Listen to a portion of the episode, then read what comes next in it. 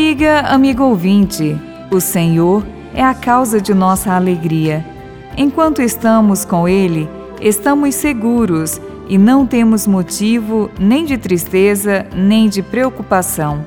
Os discípulos de João, dirigindo-se a Jesus, lhe perguntaram: Por que jejuamos nós e os fariseus e teus discípulos não?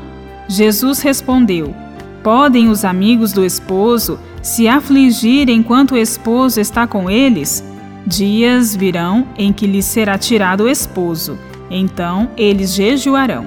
Esse é todo o texto do Evangelho de hoje, que encontramos em Mateus, capítulo 9, versículos 14 e 15, e cuja meta é resolver a controvérsia entre Jesus e os líderes judeus sobre o jejum, que era uma prática comum a diversos grupos religiosos do tempo de Jesus. Os fariseus se gabavam de jejuar duas vezes por semana e o faziam com muita convicção, a ponto de se considerarem justos e intercessores pelo povo junto de Javé. Muitas vezes, contudo, esse jejum era apenas um rito externo e legalista, desprovido de qualquer valor mais profundo. O jejum é, sem dúvida nenhuma, sinal de desejo de conversão e também de espera, preparação.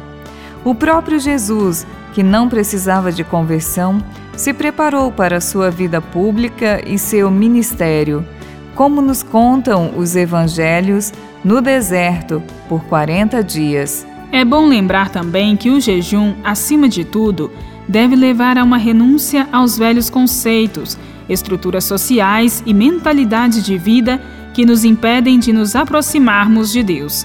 O jejum deve produzir uma renovação radical, uma conversão plena do coração. Lembrando este momento em que falamos de jejum como conversão, é importante tomar consciência que metade da humanidade se vê privada da alimentação mínima para garantir a vida e a saúde e vivem forçadamente um jejum permanente. Vale dizer que o texto base nos adverte que é necessário articular o tema saúde com a alimentação, a educação, o trabalho, a remuneração, a promoção da mulher, da criança, da ecologia, do meio ambiente.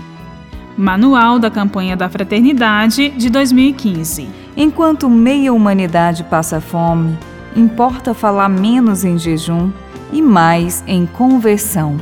Bíblia, Deus com a gente. Produção de Paulinas Web Rádio. Texto de Irmã Solange Silva. Apresentação: Irmã Solange Silva e Irmã Bárbara Santana.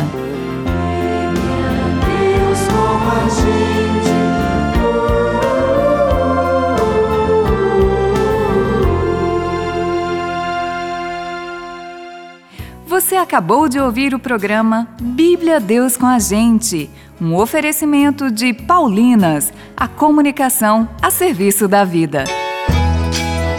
É tempo de reflexão, de buscar a harmonia, de partilha e de comunhão com a nova música Dai-lhes Vós Mesmos de Comer, de Zé Vicente. Dai-lhes vós mesmos de comer, dai-lhes vós mesmos de comer. Não há fome